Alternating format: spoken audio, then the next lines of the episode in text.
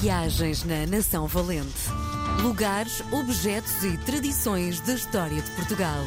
Com Helder Reis. Hoje é dia de conversarmos com Helder Reis, o comunicador, a propósito do seu livro Nação Valente, Lugares, Objetos e Tradições da História de Portugal, nasceu estes episódios semanais que me têm tornado mais rico como ser, porque estamos a dar a conhecer uma grande personalidade da cultura portuguesa, chamado Helder Reis. Oh. Bem-vindo! Olha, não, eh, olá a todos, muito boa tarde. Eu estou no Porto, no, estou em Vila Nova de Gaia, para ser preciso, no Centro de Produção do Norte. Tu estás em Lisboa, eu qualquer dia meto-me no carro e vou aí dizer tu não me voltas a elogiar tanto. Muito bem. Porque é injusto. Muito bem. é injusto. Bom, sabemos que a tua paixão é, sem dúvida, a escrita, provavelmente mais até do que aquilo que faz em televisão, que é muito mais visível, mas sinto, com as nossas conversas semanais, que a tua atividade criativa é, é um peso que te consome muito, hum, que te tira muita energia. Hum, Como é que é possível gostar-se tanto de escrever, ao mesmo tempo sentir essa carga tão pesada? Calhar limá-lo também, não é? Não, só não acho que me tire energia. Eu acho que me dá energia. Eu acho que nós que gostamos de fazer coisas criativas somos tipo um saco. E então vamos enchendo de sentimentos, de emoções, de histórias de vida. E este saco, a dada altura, tem de vazar. Ou vaza para a água, ou vaza para o mar, para o rio, para a serra, ou vaza para uma cantiga, ou, ou um desenho, ou um livro. E, e eu sempre encarei a escrita, que na verdade, como tu dizes, eu acho que foi a primeira coisa que eu fiz artisticamente eh, desde que me conheço. Depois também cantei e, agora faço televisão há, estes anos para cá. Mas na verdade é a, palavra aquilo que há mais tempo eu tento eh, exercer. E fico muito feliz por a vida me ter dado a oportunidade de ter uma editora e escrever. E para mim, a, a escrita, tal como os livros que leio, servem-me a que eu faço para me libertar, para desopilar, para ser outras coisas, Uhum. ou então partilhar aquilo que eu tenho dentro do meu saco. E aquilo que leio serve para eu desopilar e também me acrescentar de sabedoria. Portanto, é um ganha-ganha, percebes? Mas nunca, sob o ponto de vista, eu, eu não, quando eu acabo de escrever determinada coisa, por exemplo, agora estou a acabar o meu romance, eu não fico esgotado, eu não fico, meu Deus, eu preciso sair, eu estou meu, a minha. Não, nunca senti isso. Provavelmente sou um péssimo artista do que diz respeito ao livro, porque eu sei que há muitos escritores que ficam com este esgotamento emocional ou criativo. Eu não. Eu fico leve, eu fico bem, eu fico descontraído. Para mim é um ofício, sabes? Que eu gosto muito de brincar com as palavras e de construir ideias e criar situações. Sempre gostei.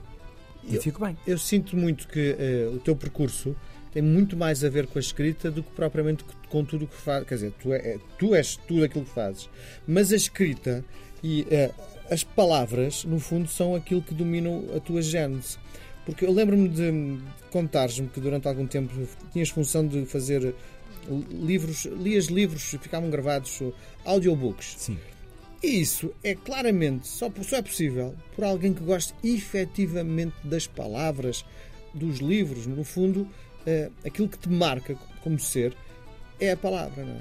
Olha, eh, publicamente sim. Quando eu fiz esse trabalho na Biblioteca do Porto eh, para cegos, amblíopes ou então pessoas mais velhas que não sabem ler, eh, foi um trabalho muito bonito e, e saber que a tua voz estava a levar um livro até uma determinada pessoa é, é um trabalho uma missão muito bonita. Eh, E gostei muito de o fazer e necessariamente óbvio, temos que gostar de ler e saber ler e gostar da palavra. Mas antes de tudo isto, eu quando era muito miúdo, e hoje ainda tenho essa prática, às vezes o meu presente é um poema. Hum. Isto para mim, eu, eu faço esta- isto de Mas uma que- é- forma. quando, quando queres eh, mimar alguém, é Sim, um poema Sim, bonito. eu escrevo, tenho alguns livros de poesia e tenho os meus cadernos de poesia onde eu vou tomando notas Uhum. e esses provavelmente poderão ser publicados. Quando eu dou um presente e escrevo um poema, eu não fico com ele para mim. Não tenho. Portanto, quem tem aquela pessoa. Se ela encarar aquilo como um, um objeto de valor, não comercial, mas valor emotivo, olha, este foi para mim, totalmente. É, é completamente teu. E eu acho que é a forma mais bonita que eu tenho de expressar eh, e de usar as palavras é compô-las de forma a, a ser um presente para aquela pessoa. E o poema fala dela, de alguma forma. E eu não fico o original. E isso para mim, eh, desde muito novo, muito, muito, muito, muito, eh, foi o encanto que eu encontrei nas palavras. Elas servem para eu comunicar determinada coisa e servem para ser um embrulho Pronto, é simples, mas há algumas pessoas neste país que têm uma série de poemas meus que eu não tenho. Sim. Sim, como é que ofereces? Eh, eh, Fisicamente é, é como? Embrulhado? Sim, faço, olha, faço umas cenas muito criativas, ou faço uma composição, e amarro em papeizinhos, ou, ou misturo com conchas, ou faço ali em que tu vais desembrulhando e depois no meio está o poema e pronto. Depende do que é o poema. Se é um poema sobre mar, sou capaz de pôr numa caixa cheia de conchas e lá debaixo está o poema. Se é um poema sobre natureza, Uh, põe um envelope carregado de flores e no meio está o poema. Não sei, depende. Mas é, é um. Porque sabes que eu cada vez mais estou uh, destituído da parte material Sim. da prenda. A não ser que tu me digas, epá, adorava aquele vinil ou aquele livro ou aquela camisola. Ou... E eu então compro porque sei que vai ser prazeroso para a pessoa. Sim, sim. Caso contrário, eu cada vez mais ofereço emoções. Uh, Pronto, se valorizarem, valorizam. Se não que bonito, Helder. Achas? Acho. Pronto, é assim Acho. que eu sou.